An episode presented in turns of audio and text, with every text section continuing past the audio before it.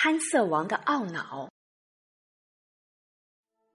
又过了许多年，伊布拉辛带着美丽的妻子萨拉辗转来到了埃及。埃及国王昏庸无道，还是个众人皆知的好色之徒。伊布拉辛夫妻一踏上埃及领土，就引起了国王亲信和爪牙的注意。他们看到萨拉的美貌，顿生歹意，认为献媚国王的机会到了。国王听到这帮奸佞的蛊惑之后，便迫不及待地把伊布拉辛招进宫中。在此之前，伊布拉辛对国王贪恋女色早有耳闻，地痞无赖们的举动更加起了他的警惕，预感到灾祸确实要临头了。他暗自祈求安拉保佑，同时和妻子商量应急的对策，终于想出了一个与国王周旋的办法。伊布拉辛被招到国王面前。国王故弄玄虚，闲谈一阵之后，扯到了正题。他问伊布拉辛同他在一起的女人是谁，伊布拉辛答称是他妹妹，又问是否出嫁，回答还没有。国王立即命令侍从要好好款待伊布拉辛，然后便回寝宫去了。这时，几个大臣在伊布拉辛面前为国王求亲。伊布拉辛早已料到这一切，便一口应允。不大一会儿，国王接萨拉入宫的迎亲队伍便到来了。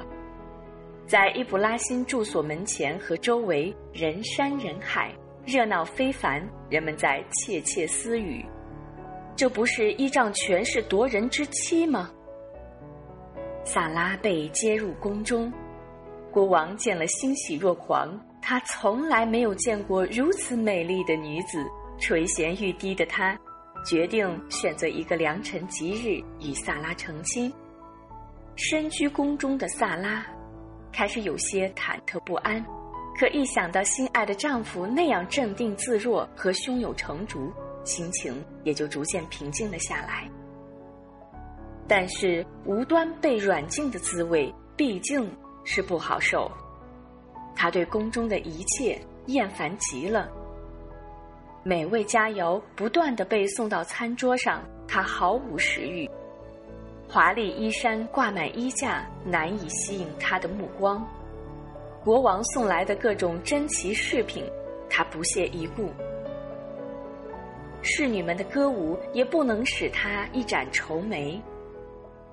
过度的忧伤。终于使他变得逐渐失去了往日的风姿。良辰吉日快要到了，国王想亲自到闺房告知萨拉。当他来到闺房时，眼前的萨拉使他惊呆了。没有几天的功夫，他怎么完全变成了另外一个人？他尚未来得及开口，忽然感到眼前一片漆黑，全身颤抖。一种莫名其妙的恐惧使他踉踉跄跄地逃出了闺房。侍从们见状，赶快跑过去搀扶着他，把他送回后宫。他一头倒在床上，嘴里还在不停地喊着：“来人呐！魔鬼在追我！呃，赶快去打魔鬼！”凄厉的叫声使在场的人无不惊诧。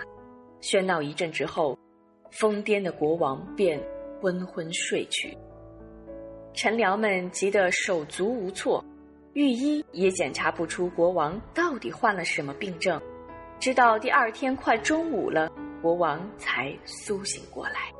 他说的第一句话便是：“萨拉不是处女，我受小女人骗了。”接着又说：“我真后悔，差一点成了霸占良民妻子的坏人。”他下令把萨拉放出宫去。并把一名侍女送给了他。伊布拉辛夫妇感慨万分。经过这样一场磨难之后，两人更加感到，如果没有安拉的相助和诱护，很难想象后果是什么样子。因此，对安拉的信仰更加坚定。在以后的岁月里，伊布拉辛在妻子的协助之下，教化了不少人走上了信仰安拉的正道。与此同时，仇恨伊布拉辛者也日益增多，蓄意谋害他的事频频发生。伊布拉辛深感自己毕竟是一个外乡人，不易在异地久留，遂决定出走。一天，他带着妻子萨拉和侍女哈吉尔，告别了依依不舍送行的人群，离开了埃及。经过多日的长途奔波，终于回到了巴勒斯坦。